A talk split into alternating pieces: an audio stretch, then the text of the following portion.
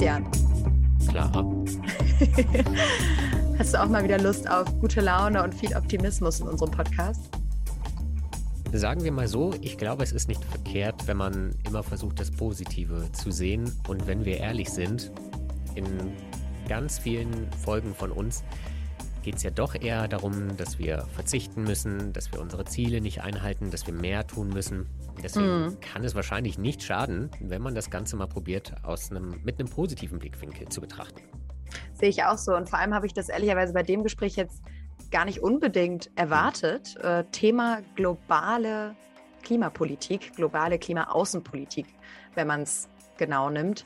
Und da hätte ich jetzt nicht gedacht, dass Ernst Ulrich Michael Freiherr von Weizsäcker, ein sehr schöner Name, wie hm. ich finde, das äh, so positiv sieht.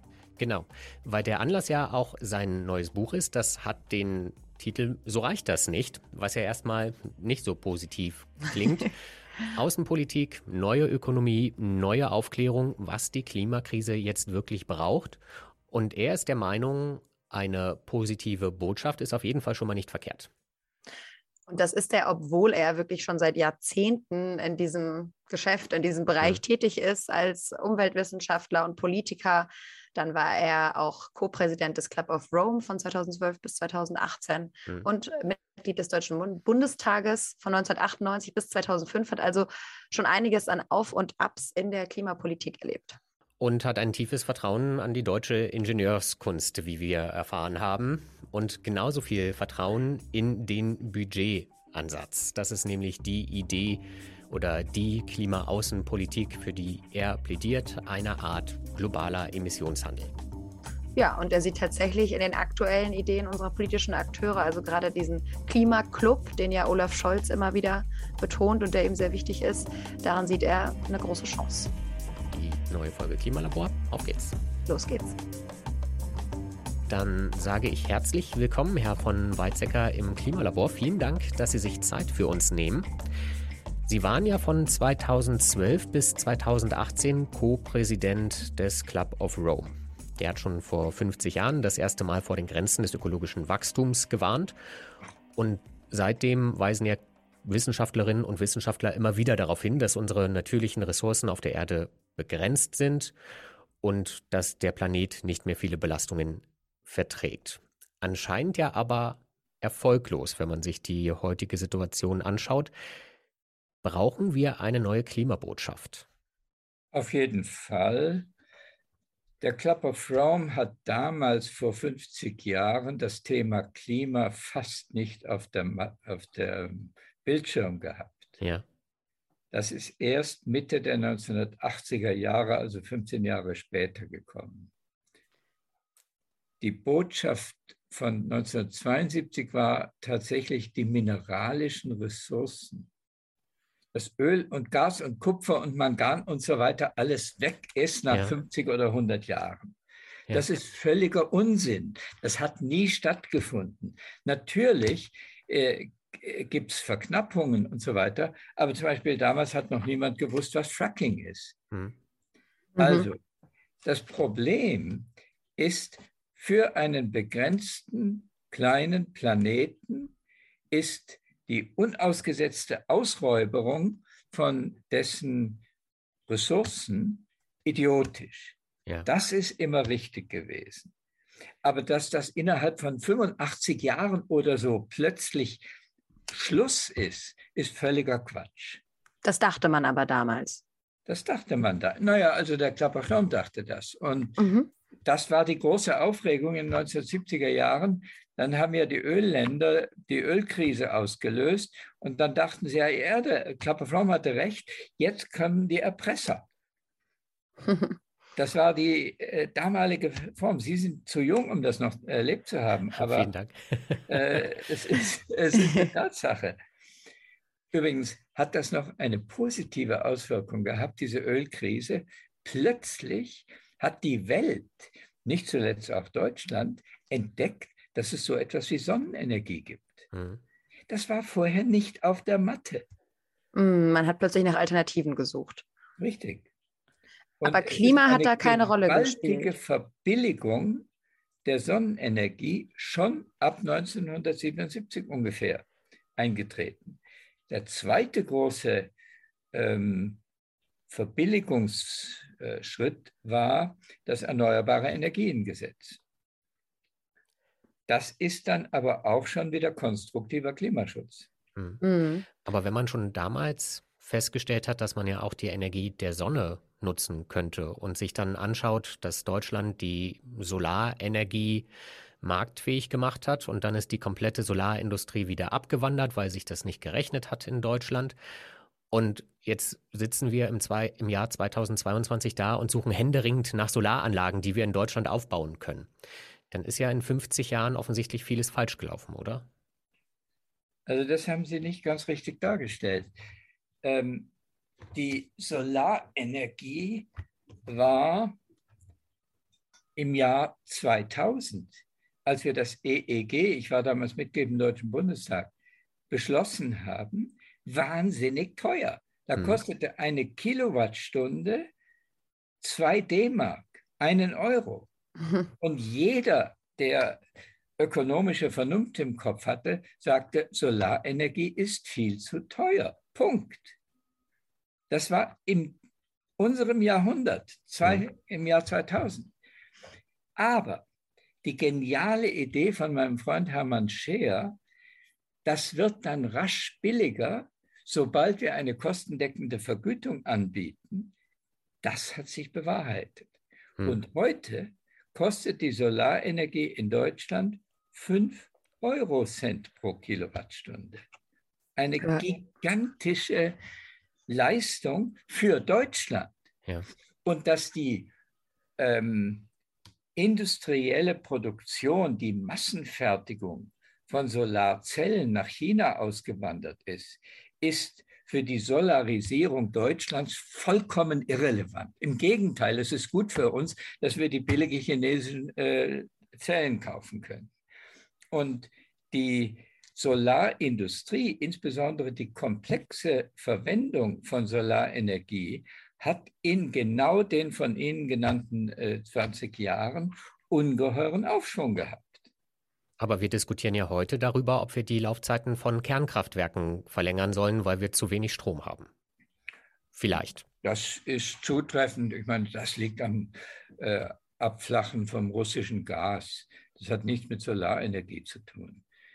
Und im Übrigen ist die Idee, dass ein Land mit kalten Wintern, viel Regen und so weiter sich alleine durch Solarenergie energetisch füttern kann, Unsinn. Mhm. Es ist vernünftig, wenn wir die Saudis und die Algerier überreden, statt Öl grünen Wasserstoff an uns zu verkaufen. Das ist gescheite Energiepolitik. Ich bin auch sehr dafür, dass man äh, erneuerbare Energien bei uns weiter aufbaut. Da bin ich gar nicht dagegen. Aber so zu tun, als sei nunmehr nach der Ukraine-Krise auf einmal Autarkie das Hauptthema der äh, politischen Diskussion, das ist Quatsch. Hm. Wir brauchen selbstverständlich weiterhin äh, Welthandel. Das heißt, diese Energie, Außenpolitik, die ja Robert Habeck gerade ganz besonders im Blick hat und eben in genau diese Länder, die Sie gerade angesprochen haben, reist, um da neue Energiepartnerschaften zu entwickeln, das glauben Sie, ist der richtige Weg, auch wenn da eventuell neue Abhängigkeiten entstehen. Das ist ein Teil des richtigen Weges. Vorher waren wir von Öl abhängig. Und also das hat sich die Abhängigkeit überhaupt nicht vergrößert. Naja, aber, aber man die. jammert ja immer, wenn, wenn irgendwas Neues kommt, dann wird erstmal gejammert. naja, es wird erstmal hinterfragt. So könnte man es ja auch nennen. Das ist in Ordnung. Ja, und da ist ja die Frage, glauben Sie wirklich, ich meine, wir lernen ja schon, dass ein gewisser Grad an Autarkie oder an Selbstversorgung wichtig ist, um eine Stabilität herzustellen. Oder sehen Sie das anders? Wir müssen vor allem technologisch gut sein da ist eine gewisse Autarkie auch ganz gut. Da sind wir übrigens besser als die Chinesen. Hm. Und äh, wenn wir in Sachen grüner Wasserstoff sowas wie Weltmeister werden, dann ist das viel wichtiger als eine flächendeckende Solarindustrie, äh, Solarenergie ähm, äh, bis in den Harz und den Schwarzwald hinein. Das ist Quatsch. Ja? Naja, es geht ja vielleicht auch darum, eben diese Technologie, um die zu fördern, muss ja auch irgendwo gebaut werden. Oder wie sehen Richtig. Sie da die Möglichkeiten? Und da gibt es ah, das, was alle Leute, äh, als allen Leuten zuerst einfällt, die Solarzellen. Alles andere äh, blendet man aus. Dabei ist die Komplexverwendung von Silizium oder was auch immer für Zellenmaterial im, ähm, zum Beispiel auf dem Dach oder auf dem Fahrrad oder äh, auf der Scheune oder irgendwo ähm, viel interessanter, es ist lokaler und ist trotzdem technologisch anspruchsvoll. Wenn wir jetzt nochmal auf diese Ursprungsfrage, das hat mich vorhin total interessiert, da wollte ich eigentlich gerne nochmal drauf zurückkommen, diese Klimabotschaft, die wir ändern müssen. Da habe ich noch nicht ganz verstanden, was denn die neue Klimabotschaft sein muss. Wenn wir jetzt mal sagen, die Botschaft der letzten 50 Jahre hat als Klimabotschaft nicht richtig funktioniert. Sie haben ja schon gesagt, das war auch gar nicht das Thema. Klima war überhaupt nicht das Thema. Heute ist es aber ja das Thema. Ja, da kommen wir jetzt auf die Klimaaußenpolitik. Auf Ihr Buch. Das können wir ja vielleicht einmal an der Stelle. So will, ja. Genau, also, das können wir vielleicht an der Stelle einmal erwähnen. So reicht das nicht. Wenn man irgendeine von diesen äh, jährlichen Klimakonferenzen betritt, hm. ich habe da ein paar Mal mitgemacht, ähm, dann sieht man, dass Länder wie Deutschland, Niederlande, England, Schweden, äh, etwas abgeschwächt Italien, Spanien und dann zunehmend auch China und Japan ähm, ernsthaft Klimaschutz interessant finden. Aber drei Viertel der Länder der Welt, die sogenannte G77, sagt, wir haben bitteschön andere Sorgen. Macht mhm. ihr mal euren Klimaschutz, wenn euch das so wahnsinnig wichtig ist. Wir wollen den Hunger überwinden. Ja? also wenn, wenn ich in Kamerun sage, wir müssen äh, uns mehr um das Klima kümmern, dann machen die so. Hm. Das konnte man jetzt nicht, äh, das kann man jetzt nicht hören, ihre Geste, aber sie sagen, die halten einen dafür verrückt. Sie haben den Vogel gezeigt. genau. genau. Den Autofahrergruß.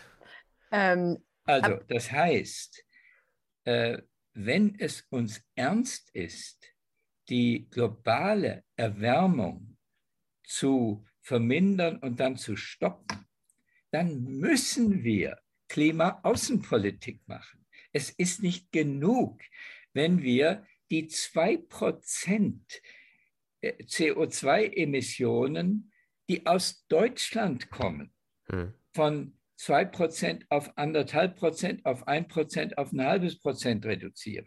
Das ist großartig. Ich bin natürlich nicht dagegen. Aber für den Wettergott sind die übrigen 98 Prozent viel wichtiger als unsere deutschen 2 Prozent. Ja? Und wie soll die aussehen, so eine Klimaaußenpolitik? Das ist die eigentliche Frage. Das ist das, worum es mir eigentlich geht. Nun, mit Überredung und moralischem Zeigefinger wird da sich fast nichts hm. bewegen. Ja, vor allem, weil es ja auch keine, wir sind ja nicht moralisch besser sozusagen, solange wir nicht auch das ja. Vorbild sind. Äh, ja. ja.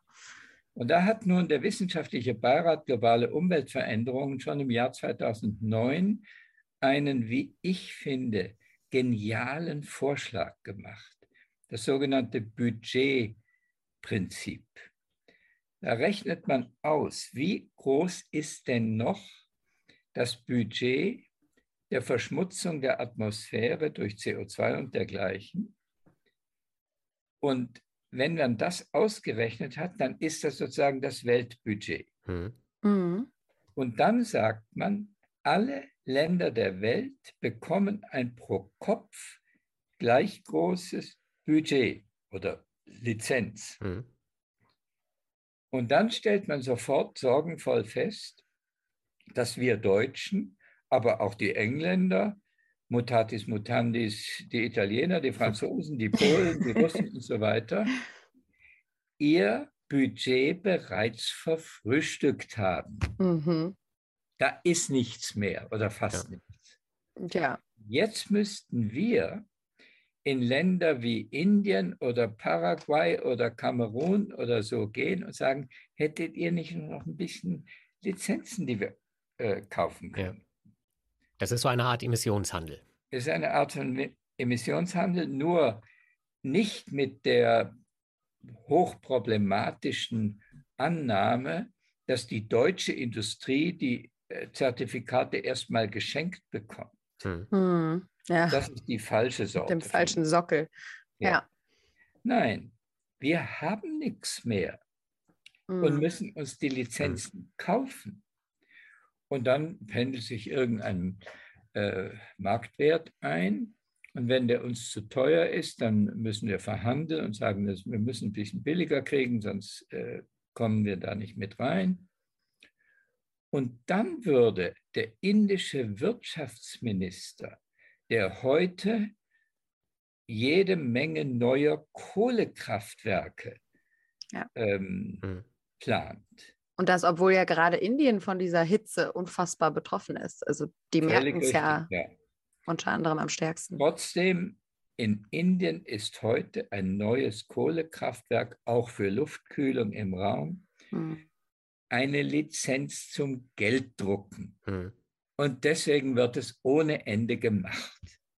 Hm. Und das ist das eigentliche Problem der Klimastabilisierung, dass in drei Viertel der Länder die Vermehrung der fossilen Verbrennung, das wird ja auch in Milliardenhöhe subventioniert von allen Ländern. Hm. Das ist doch unglaublich.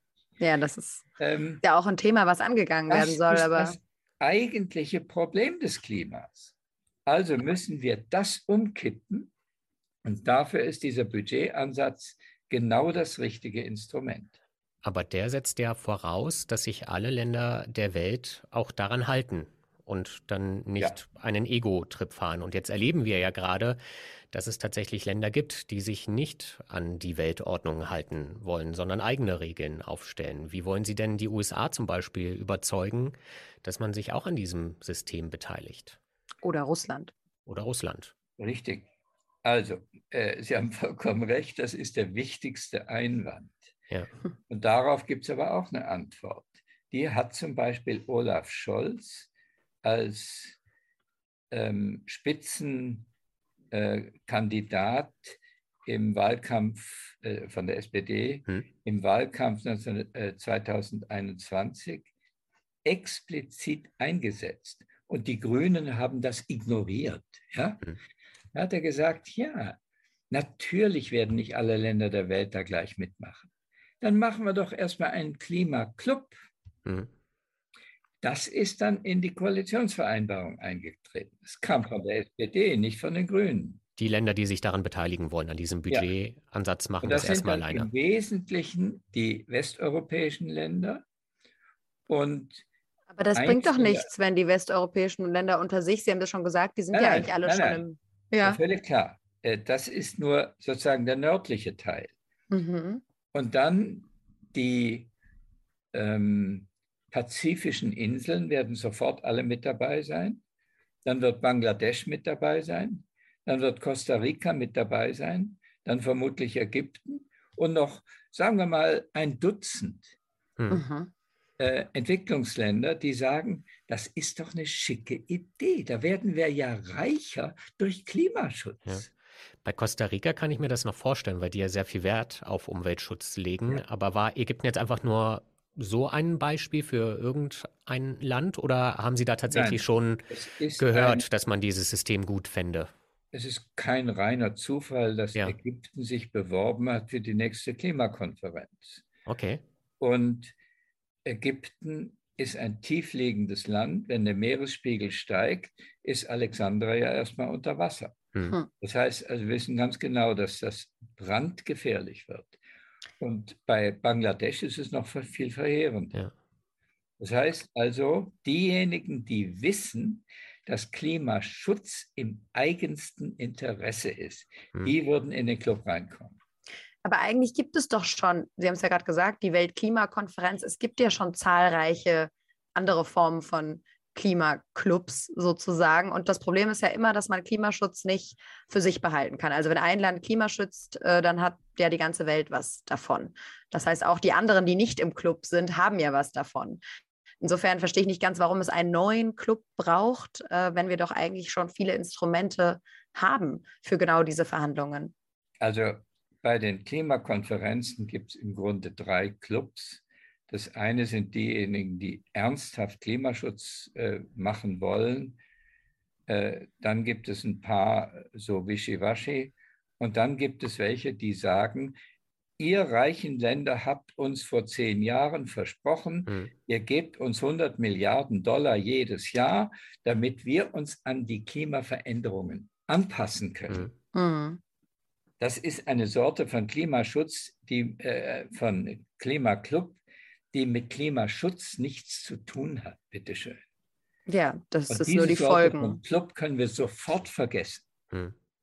Wir müssen also einen Club machen, bei dem der reiche Norden und der ärmere Süden das gemeinsame Ziel hat, wirklich Klimaschutz zu machen. Und ich bin vorhin nicht zu Ende gekommen. Warum soll denn das gut für Deutschland sein? Hm. Es hm. ist großartig, wenn wir und die anderen europäischen Länder plötzlich das machen, was zum Beispiel in der Koalitionsvereinbarung der Ampelkoalition drinsteht, eine drastische Beschleunigung des Klimaschutzes im eigenen Land. Und das bedeutet eine technische Revolution. Wir haben die industrielle Revolution gehabt, 200 Jahre lang. Die war zu 99 Prozent die Erhöhung der Arbeitsproduktivität mhm. und die Vermehrung des Raubbaus an den äh, Mineralien und äh, Energiequellen der Erde. Ja? Mhm. Jetzt brauchen wir eine völlig anders gekippte, neue technische Revolution, bei, den, bei der das Hauptthema der Klimaschutz ist, aber auch der Schutz der biologischen Vielfalt und der sozialen Ausgleiche und der Systemveränderung, äh, also es geht ja nicht nur um die Photovoltaik, sondern äh, wie ich schon gesagt habe, äh, die Systemveränderung, auch die Energieeffizienz. Ich habe mhm. ein Buch geschrieben, schon vor über 20 Jahren, Faktor 4, doppelter Wohlstand, halbierter Naturverbrauch. Das ist ohne weiteres technisch möglich, ist aber heute nicht rentabel. Mhm.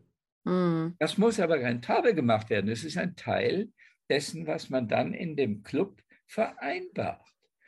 Und dann wird Wall Street kommen und sagen, diese Clubmitglieder, die rennen uns ja davon. Das sind doch die eigentlichen Pioniere.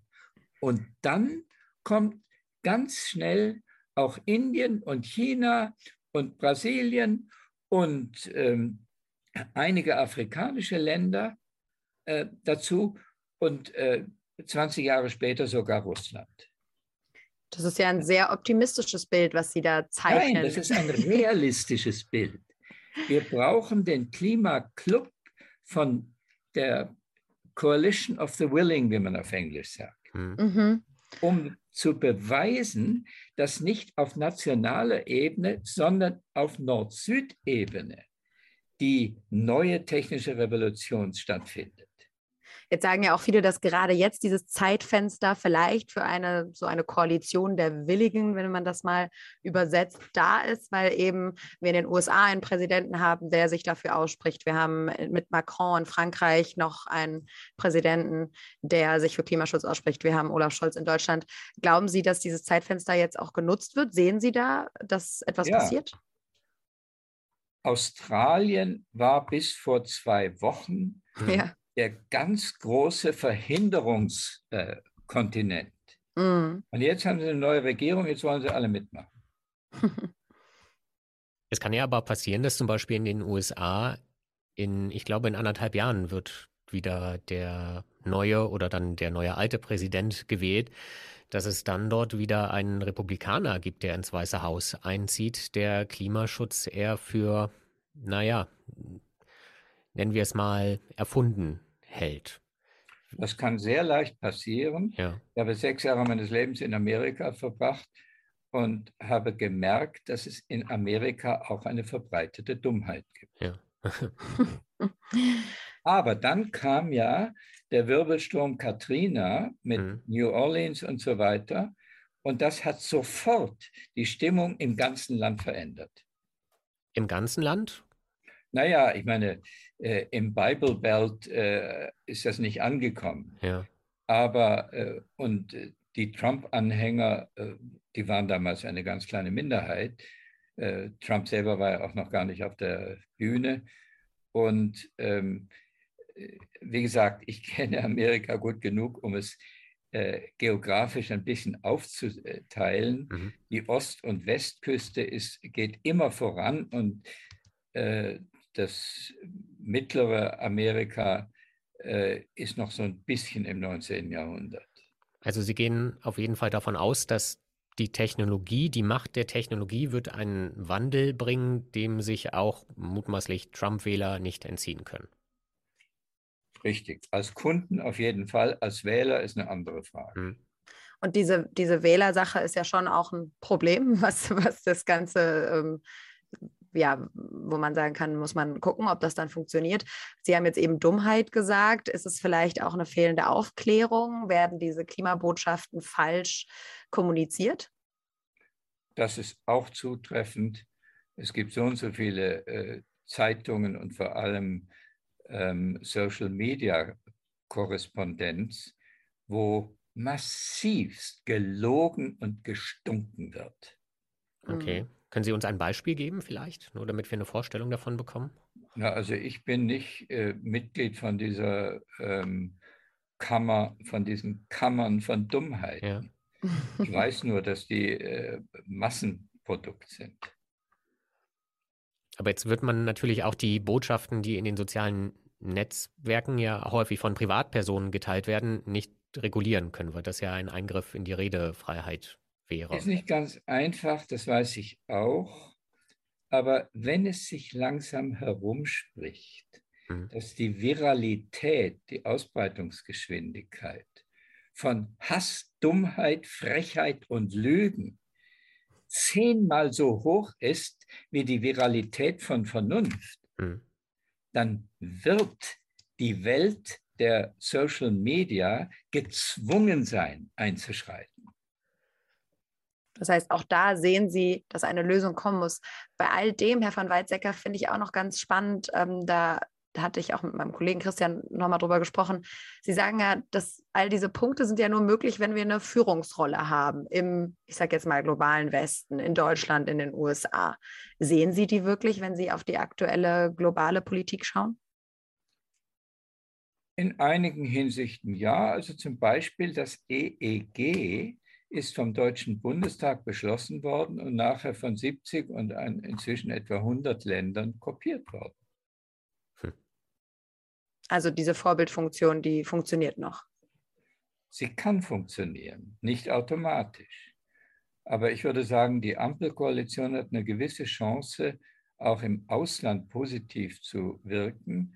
Der Ärger ist nur durch, den brutalen Überfall äh, gegen die Ukraine von Russland, äh, vieles von dem, was man noch bei der Koalitionsverhandlung als selbstverständlich richtig verhandelt hat, mhm. ins Abseits gerät. Ja, damals sagte ja auch Annalena Baerbock, dass die Klimaaußenpolitik ganz oben auf ihrer Agenda steht.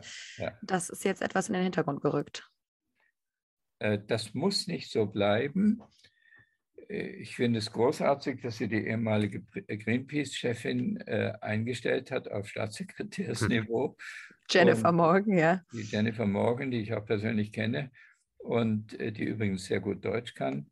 Hm. Und äh, ich habe das Gefühl, das wird sich dann irgendwann, wenn nicht mehr alles nur noch um Ukraine geht, äh, wieder einrenken. Ich bin überraschend, erfrischend überrascht, wie optimistisch Sie sind. ja, ich auch. Man, man hört normalerweise, wenn man sich mit Menschen aus der Welt des Klimawandels unterhält, sehr viel mehr Pessimismus. Und wir sind zu spät dran und wir schaffen das nicht mehr und wir werden dieses Ziel nicht mehr einhalten. Woher kommt der Optimismus bei Ihnen, wenn ich fragen darf? Ja, also ich war eigentlich immer ein Freund der Ingenieure. Und im Nachfolgen davon ein Freund von guter Politik. Mhm.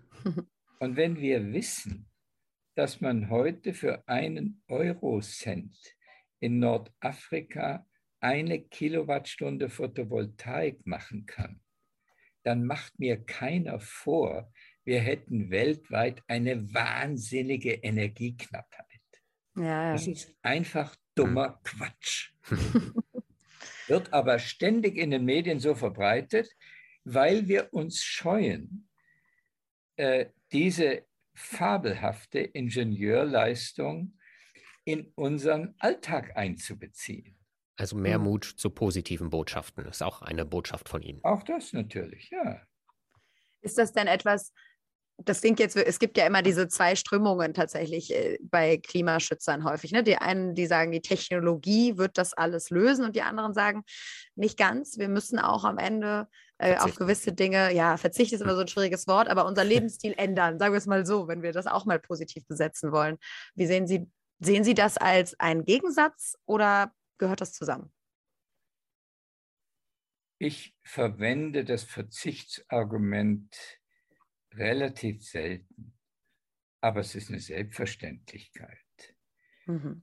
In der Generation meiner Großeltern war das Wegwerfen von Lebensmitteln, von äh, Haushaltsgütern und so weiter schlicht verboten.